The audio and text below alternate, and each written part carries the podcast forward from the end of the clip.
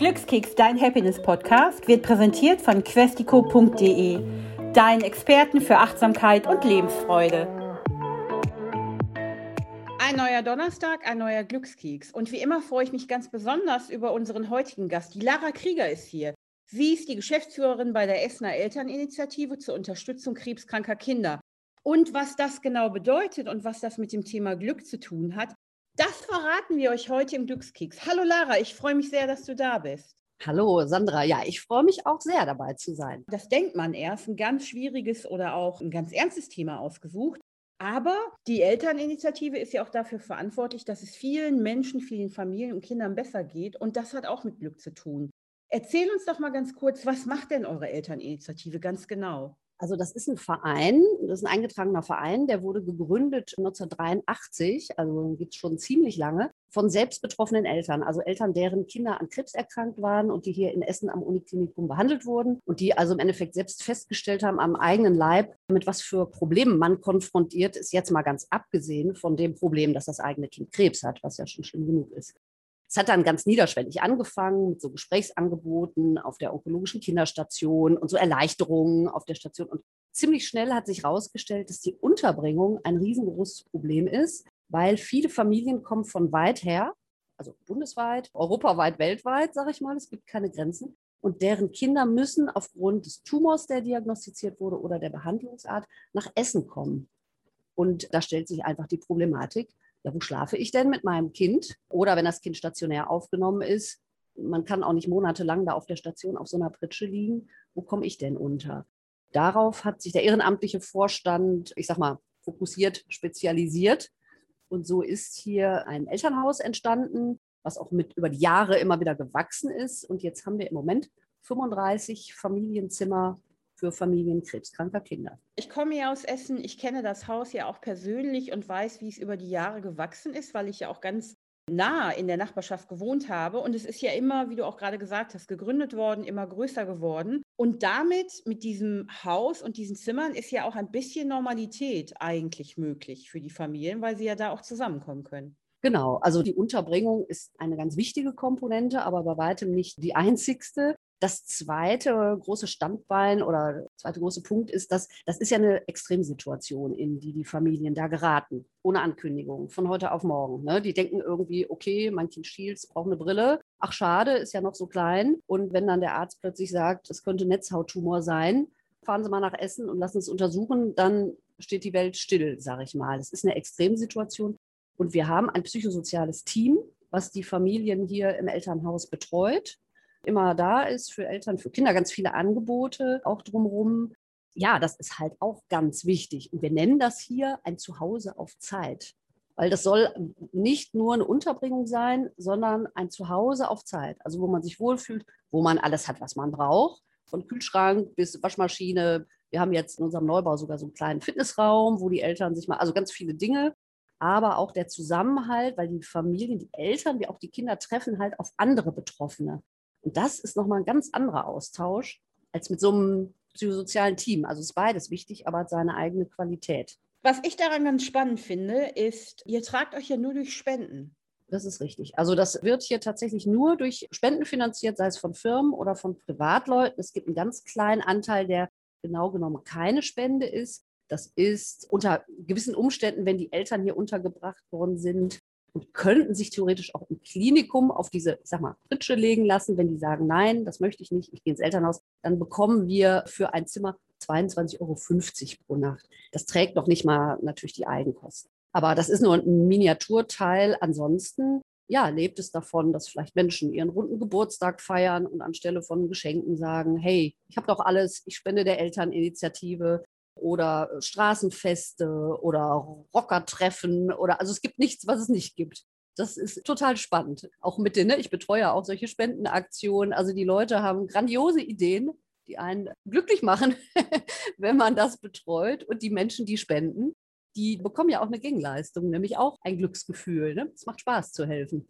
Gott sei Dank ist es ja so eine Bewegung auch, ne, dass immer mehr Menschen eben auch feststellen, ich habe wirklich alles, ich brauche nicht noch eine vierte Kaffeetasse oder das fünfte von irgendwas und dann sagen, hey, ich glaube, das Geld, was da jetzt zusammenkäme, würde ich ganz gerne teilen. Für welche Initiative auch immer, aber für eure ist natürlich dann, eben wie du sagst, man sieht ja auch auf Social Media bei euch dann ganz viel über die Kinder, die bei euch leben, zeitweise mit ihren Eltern. Diese Freude, die dann da aufkommt. Ja, ich werde oft gefragt, so, boah, du arbeitest da in einem Elternhaus für krebskranke Kinder. Oh Gott, ist ja sicherlich total gedrückte Stimmung da drin und alles ganz schrecklich und alle äh, gucken betrübt den ganzen Tag.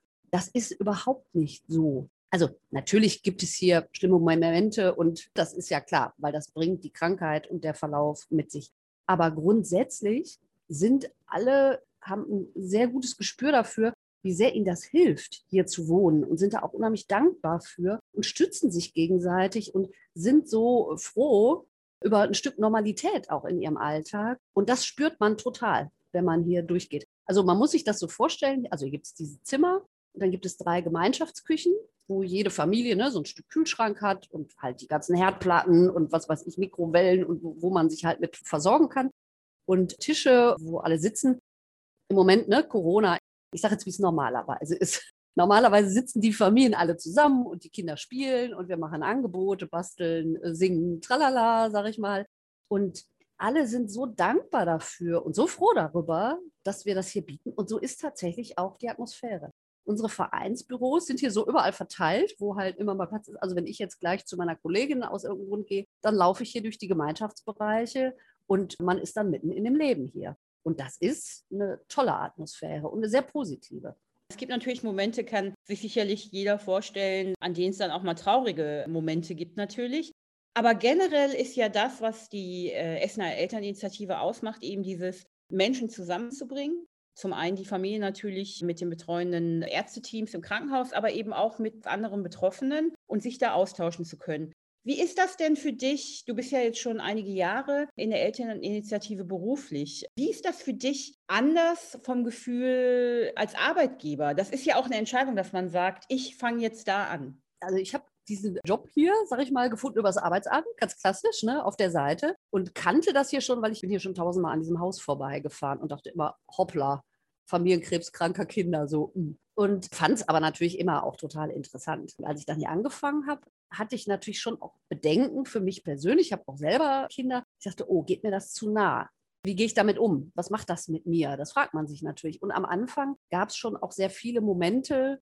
Es gibt auch Kinder, hier stehen die Türen offen, die kommen dann immer in mein Büro und fragen, was machst du da und warum? Also ganz, ganz süß. Man baut schon auch eine Verbindung auf, teilweise. Das psychosoziale Team ja bei uns sowieso, aber auch ich jetzt, die eher büromäßig unterwegs ist, da musste ich mich schon so ein bisschen, ich sage mal in Anführungsstrichen, dran gewöhnen. Aber es ist eigentlich, also es hat mich auch privat unheimlich bereichert. Es gibt keinen grandioseren Job für mich als hier in diesem Bereich, weil es aber sowas von sinnvoll ist. Ja, das kann ich gar nicht ausdrücken. Also das ist klar, das hat auch in manchen Bereichen vielleicht, dass man denkt, hm, das ist schwieriger als in so einer, ich sag mal, normalen Firma weil es gibt einen ehrenamtlichen Vorstand, der aber in der Regel nicht da ist. Also es ist von Abläufen her teilweise komplizierter und hin und her. Aber das ist alles völlig egal, finde ich, weil es ist einfach wirklich sehr bereichernd und es macht mich auch glücklich, um immer mal wieder zu diesem Wort zurückzukommen. Also ich weiß Gesundheit viel mehr zu schätzen als vorher. Meine eigene meinetwegen auch, aber vor allen Dingen auch die meiner Kinder. Natürlich weiß ich, dass die Kinder krank werden können und man sollte auch nicht den ganzen Tag rumrennen und daran denken, dass irgendwer krank werden könnte. Aber hier, selbst wenn ich, also wenn ich jetzt privat meinetwegen, ne, meine Kinder sind beide in der Pubertät, ich könnte denen auch ab und zu mal den Hals umdrehen. Wenn ich wirklich meine, oh Gott, ist das irgendwas schlimm, dann kann ich das aber ganz schnell relativieren, weil ich weiß wirklich zu jedem Moment, jeder, der hier im Elternhaus ist, würde sofort mit mir tauschen. Mit dem Problem, was mir gerade ganz groß erscheint und was eigentlich ja relativ klein ist. Es ist so essentiell, die Gesundheit generell, aber speziell auch der eigenen Kinder. Das nordet einen öfter mal ein, so auch in seinem eigenen Leben. Ja, und das, was du ansprichst, man nimmt ja viele Dinge einfach so als gegeben hin. Ne? Dazu zählt eben auch Gesundheit und speziell bei Kindern dass wenn man selber davon nicht betroffen ist, dass man dann auch manchmal irgendwie so eine kleine Stellschraube braucht, um zu sagen, ey, das ist total unwichtig. Ne? Dann sind die Kinder halt nervig oder laut oder bringen mal eine Vier mit nach Hause. Es gibt halt viel größere Probleme überhaupt. Aber das mit der Gesundheit hat ja jetzt im Zweifel auch fast jeder verstanden, wie wichtig das ist. dass man sagt, hey, Hauptsache allen um mich herum geht's gut. Ja, und jetzt haben wir eine Gelegenheit da, dass das auch nochmal zu Wort kommt. Die Familien, die hier sind, deren Kinder haben nicht nur Krebs, sondern die haben Angst, dass die Kinder, die ja immer ein geschwächtes Immunsystem haben durch die Behandlung, dass die sich auch noch mit Corona anstecken. Alle Familien müssen jeden Tag in die Klinik gehen für Chemo, Bestrahlung, Blutabnahme, Kontrolluntersuchungen, was auch immer. Alle haben ganz viele Kontakte, die man ja auch gar nicht vermeiden kann. Klar, die müssen sich alle jeden Tag testen und ne, das ist auch im Klinikum drüben, da sind wir auch ganz eng im Kontakt und sprechen uns da ab. Also die Vorsichtsmaßnahmen sind wirklich enorm.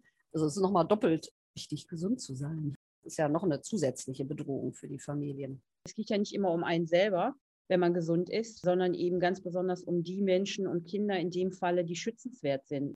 Lara, bei dir ist es ja, du hast gerade noch mal gesagt, ihr habt ganz lustige Spenden-Events. Was sind denn für dich in deiner Funktion, du machst ja auch die PR bei euch und hast dich immer darum gekümmert, dass die Elterninitiative einfach eine größere Sichtbarkeit bekommt. Was sind denn so Erinnerungen oder welche Events sind dir so im Kopf geblieben, wo du sagst, ey, das war unfassbar, da habe ich gar nicht mit gerechnet? Gerade vor Weihnachten ist eine Spendenaktion zu Ende gegangen, die ich unfassbar fand, weil das habe ich noch nie erlebt. Also sind wir auch bei Social Media. Also jeder Privatmensch kann ja irgendwie sagen, okay, ich starte meinetwegen anlässlich meines Geburtstages oder was auch immer so eine Spendenaktion so. Und das haben wir auch und das, da haben wir uns auch hier freigeschaltet natürlich und das läuft irgendwie ganz gut und das ist immer so, mal 30 Euro, mal 120 und wenn es 250 sind, dann sagen wir, wow, unglaublich. Also jeder Einzelne ist super. Jetzt hatte ich über die Weihnachtsfeiertage auch frei, aber gucke dann halt so in meinem Handy natürlich immer mal auf unsere Seite trotzdem und sehe auf einmal, äh, da war eine Spendenaktion, die war am Tag vorher eingerichtet worden und hatte am nächsten Tag schon 1200 Euro, sowas in der Art. Also unglaublich, da haben sich Menschen zusammengetan und die haben im Zeitraum von, kann ich jetzt gar nicht sagen, zwei, drei Wochen 14.000 Euro gesammelt. Das ist eine Megasumme natürlich, die uns unheimlich hilft und unheimlich äh, freut, weil wir sehr auch seit der Corona-Zeit unter Spendenrückgang leiden.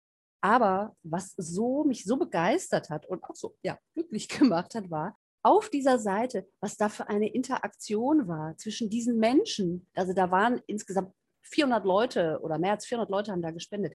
Und alle haben etwas geschrieben und haben das kommentiert. Und auch derjenige, der dazu aufgerufen hat, ich habe dann irgendwann mal den kontaktiert, privat über einen Messenger, weil ich mal den Hintergrund auch wissen wollte. War eine selbst betroffene Familie halt, mich ganz lange mit denen unterhalten. Also das war so schön zu, zu erfahren, auch was diese Leute, die da sich alle dran beteiligen und was sie da alles zutun. Also es war so eine tolle Gemeinschaft und alle so mit Herzblut dabei. Wahnsinn. Also es hat mich total geplättet. Aber es gibt noch ganz viele. Es gibt, es gab mal so eine, ein Mensch, der wollte eigentlich abnehmen und hat gesagt, hey, habe aber ein bisschen eine Pocke gekriegt. Ich nehme ab. Und dann hat die Frau gesagt, ja komm, um dich zu motivieren, machen wir so eine kleine Spendenaktion draus. Ach komm, dann gebe ich für jedes Kilo so und so. Und dann hatte, war das so ein Selbstläufer war jetzt nicht über Facebook oder so, aber wurde da auch verbreitet. Da haben sich dann halt auch ne, so viele Menschen zusammengefunden. Da kam auch eine Wahnsinnssumme äh, raus hervor. Das, das ging an vier Vereine. Aber auch da diese Gemeinschaft, was da für ein Elan und für so ein Spirit irgendwie entsteht, das macht so einen Spaß. Es ist einfach toll. Rocker hatten wir auch mal. Es ist leider auch ganz viel ausgefallen. Ne? Ganz tolle geplante Sachen die dann, ja, seit März 2020, es ist so viel ausgefallen, Schlager-Event, es gibt immer so ein Bücherflohmarkt-Geschichten, wir haben irgendwie Kinder, die sich zusammengetan haben und so einen Kinderzirkus gemacht haben, also Nähkreise von irgendeinem Seniorenklüppchen. Also es geht durch alle Altersschichten, alle Bildungsschichten, alle Berufe. Also es gibt überhaupt kein spezielles Profil. Ich kann mich auch noch an eine Aktion eures Hauses oder der Initiative erinnern. Da gab es diese kleinen Bausteine, die man kaufen konnte, als das Haus erweitert werden musste. Und ich habe das statt Weihnachtsgeschenken gemacht. Meine Freunde, denen ich das gegeben habe, habe ich dann eben gesagt, naja, ich bin der Meinung, du hast schon alles. Aber jetzt bekommst du halt diesen kleinen Stein. Das war auch ganz gut, weil dann einige meiner Freunde auch nachgedacht haben, dachten, boah, das ist eine super Aktion. Also weil wir immer ausgebucht waren und schon Familien im Endeffekt, also abweisen tun wir keinen, weil die wissen ja einfach tatsächlich nicht wohin. Wir haben schon mit so einer Pension in der Nachbarschaft kooperiert und so, aber das ist alles eine schlechte Lösung und auch für den Verein eine sehr kostenintensive Lösung. Also hat der Vorstand entschieden, wir bauen noch einmal an. Wir haben hier noch ein Nachbargrundstück angeboten gekriegt und haben dann irgendwann gestartet, als wir ein gewisses Geld zusammen hatten, aber noch nicht alles. Und haben halt dann überlegt, okay, ne, wie kann man die Menschen motivieren? Spenden statt schenken, das kennt ja so ein bisschen jeder. Aber es ist natürlich toll, wenn man für Geburtstag oder Weihnachten halt etwas übergeben kann. Dann haben wir halt eben, wie du beschrieben hast, diese kleinen Holzbausteine, da steht dann drauf, ich schenke dir ein Stück Elternhaus oder sowas in der Art. Und das hat auch echt ganz gut funktioniert. Und da ist so ein kleiner, kann man so als Schlüsselanhänger nehmen. Ich habe das selber auch gemacht, so wie du. Ich habe auch Menschen das geschenkt. Und da haben mir auch welche erzählt, sie haben das dann auch in der Familie so gemacht, die haben sich abgesprochen. Einer hat das irgendwie bestellt sozusagen. Und dann haben die diese Dinger an Weihnachtsbaum gehängt. Da hatten die so einen Elterninitiativen-Weihnachtsbaum. Ne? Das, das, haben wir übrigens immer noch. Das kann man sogar auch immer noch über unsere Homepage machen mit diesen Bausteinen, auch wenn das Gebäude längst fertig ist, aber sind noch welche über. Also wer will, der kann.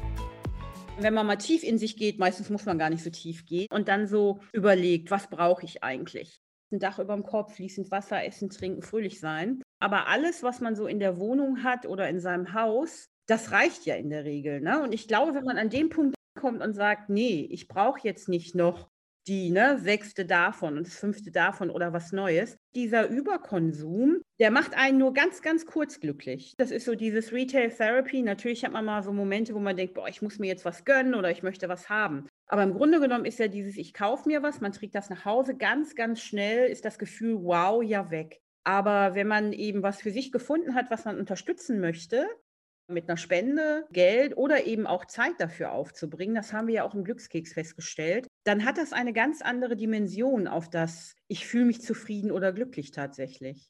Ja, das ist auch so. Wir, wir arbeiten mit ganz vielen, also abgesehen vom Vorstand, arbeiten wir mit, wir haben ungefähr 50 Ehrenamtliche, 50, 60 Ehrenamtliche im Moment findet nichts statt wegen Corona, ne? aber ansonsten machen die halt auch irgendwelche Angebote für die Kinder im Haus. Zum Beispiel so ein Elterncafé auf der onkologischen Kinderstation. Unsere Angebote sind nicht nur für die betroffenen Familien, die im Elternhaus wohnen, sondern auch die, die auf der onkologischen Kinderstation halt sind, aber hier irgendwo in der Nähe wohnen. Deswegen machen wir auch auf der Station halt Angebote. Und die ehrenamtlichen Mitarbeiter, die wir haben, die ziehen da natürlich auch was raus. Ich betreue auch oder ich kümmere mich halt auch um die ehrenamtlichen Mitarbeiter und die sagen halt auch jetzt, oh, das fehlt uns so. Das ist ja Teil deren Leben. Das macht die glücklich, sonst würden sie es ja nicht tun. Ist auch Arbeit, klar. Das Zeitgeschenk ist auch ein ganz wichtiges. Das weiß ich auch meiner eigenen Erfahrung, als ich ehrenamtlich eben auch so ein Kinderprojekt unterstützt habe, als diese große Welle der Menschen, die dann eben als Flüchtlinge nach Essen kamen. Und dann haben wir uns auch getroffen mit einigen Leuten und Butterbrote geschmiert, weil es dann Ausflug gab für die Kinder. Und dann haben wir uns ganz, ganz früh getroffen. Ich bin ja nicht so ein früher Vogel. Darum war das Zeitgeschenk doppelt viel wert, glaube ich. Und das allein, also erstmal, ne, die Kinder hatten dann was Tolles zu essen. Es gab auch noch was anderes als Butterbrote. Aber dieses Community-Gefühl wieder, mit anderen sich morgens im Morgengrauen, im Halbdunkel zu treffen und dann wirklich zusammen zu lachen und Brot zu schmieren, das macht schon was mit einem ganz persönlich. Auf jeden Fall. Und das ist auch eine tolle Mischung. Also wir haben natürlich auch viele etwas betagtere Ehrenamtliche. Ne? Das bringt das so häufig mit sich, weil die halt einfach mehr Zeit haben. Aber wir haben streckenweise auch Studenten quer durch. Und da sitzen Leute zusammen, die sonst wahrscheinlich nie miteinander in Kontakt gekommen wären, die auch aus ganz anderen Geschichten kommen. Aber die finden eine Gemeinsamkeit und die haben halt Spaß miteinander. Ne? Und das ist halt echt im Moment so schade, dass das nicht stattfindet.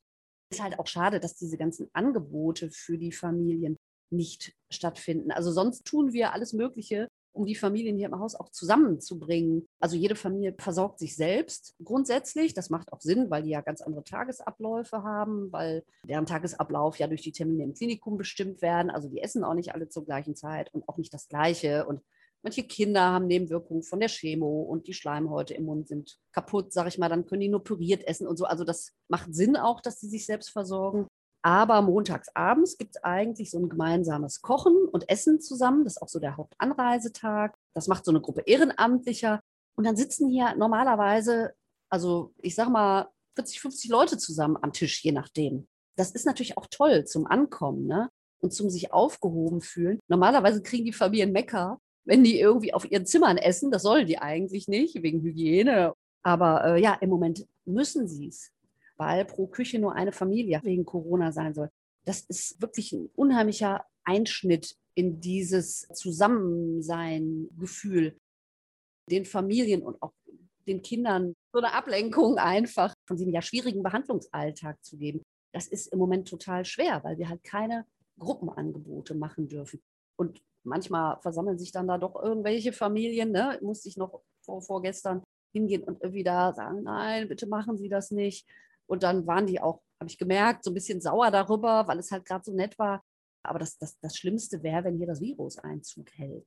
Wenn hier auf einmal das Virus Einzug hält und es sich Menschen, am schlimmsten natürlich noch Kinder infizieren, jetzt mal abgesehen von der Bedrohung für das Leben derjenigen, ist es natürlich auch so, selbst wenn es in Anführungsstrichen nur drei sind oder vielleicht auch hier nur Mitarbeiter und keine betroffenen Familien, dann kommt das Gesundheitsamt und wenn wir Pech haben, machen die uns das Haus zu.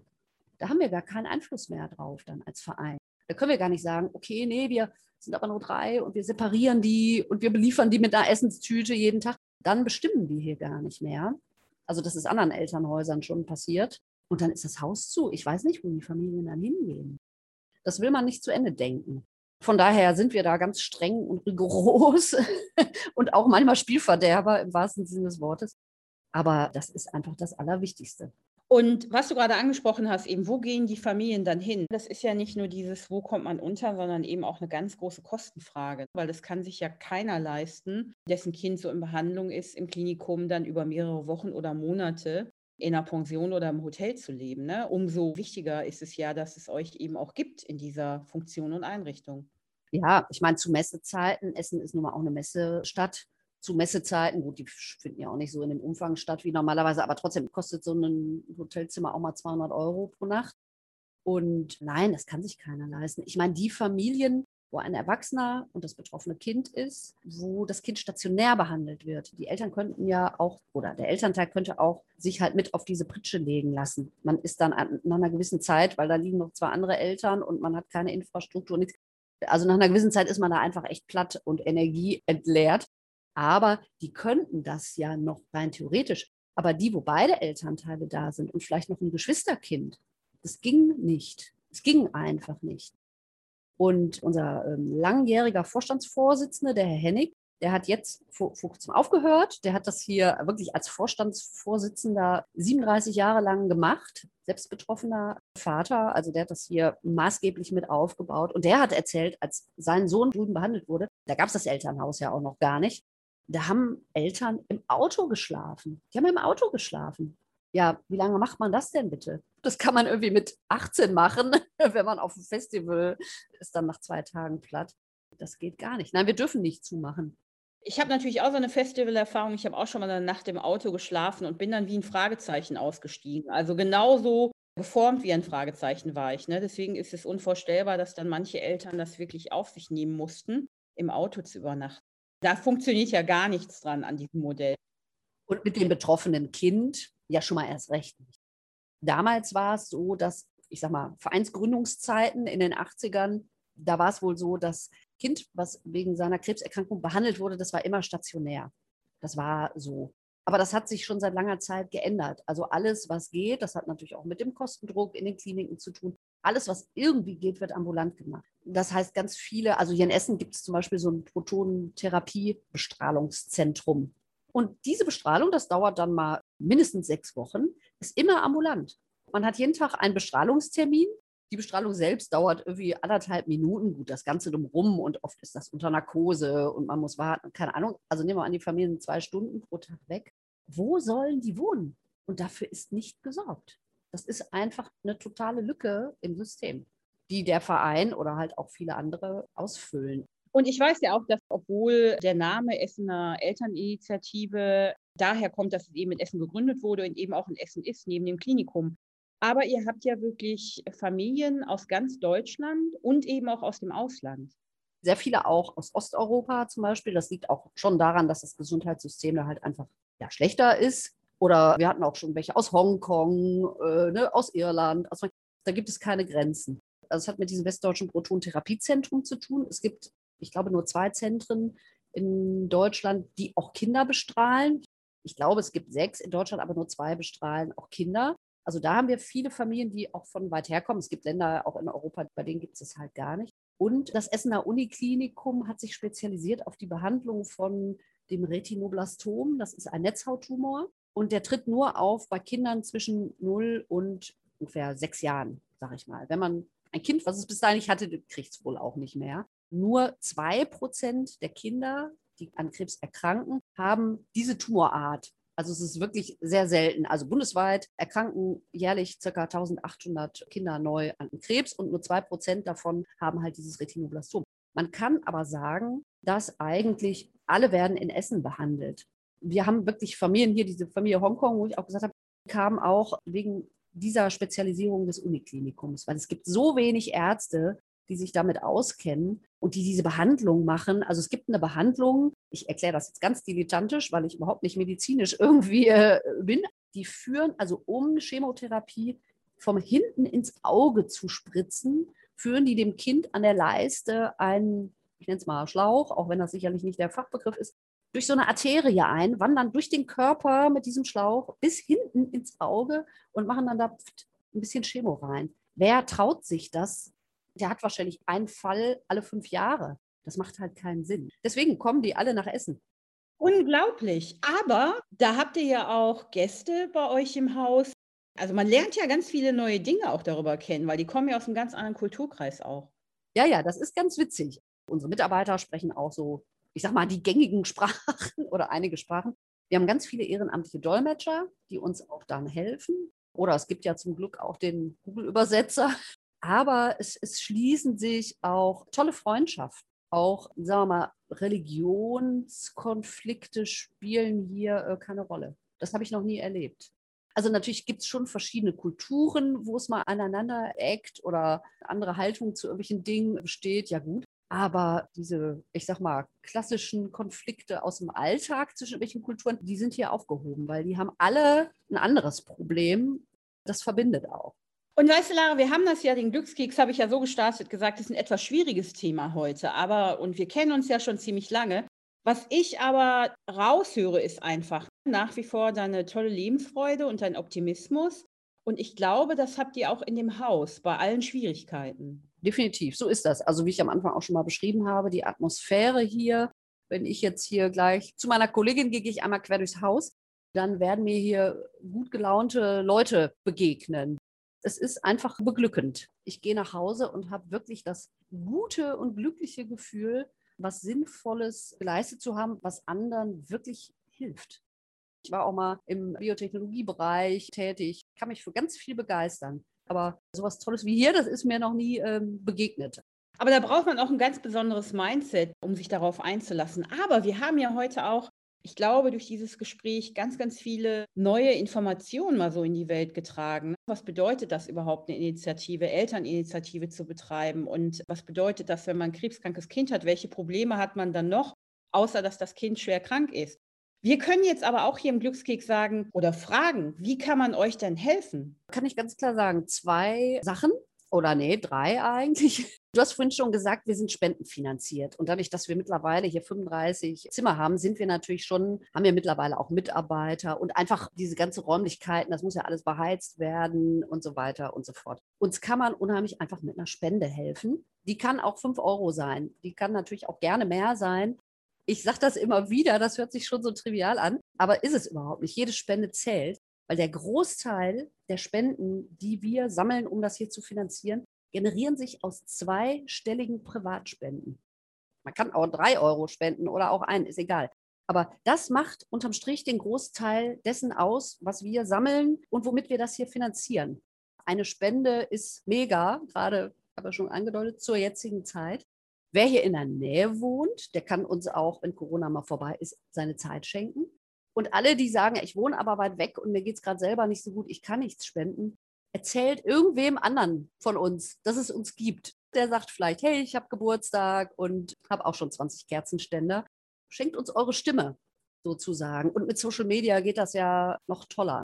Wir sind auf Facebook und auf Instagram unter essener.elterninitiative oder wir haben auch eine Homepage www.krebskranke-kinder-essen.de. Da findet ihr sowieso alle Informationen und auch unter anderem meine Telefonnummer, ruft mich auch gerne an. Das hilft uns oder das erlaubt uns, den Familien zu helfen. Viel besser kann man den Glückskeks meines Erachtens heute gar nicht beenden, Lara. Du hast mir wieder Glücksmomente gegeben, auf jeden Fall, darüber, wie du erzählt hast, wie die Elterninitiative funktioniert.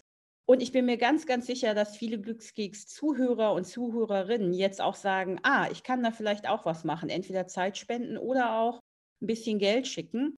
Du hast auf jeden Fall mit eurer Initiative uns gezeigt, wie man die Welt ein kleines bisschen besser machen kann und auch, wie man raushört, glücklicher.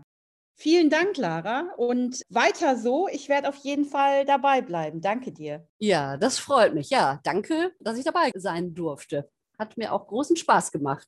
Ich drücke die Daumen, dass es jetzt zu einem Spenden-Tsunami bei euch kommt. Zeit oder Geld, beides ist gerne genommen. Ja, prima. danke. Bis bald, Lara. Tschüss.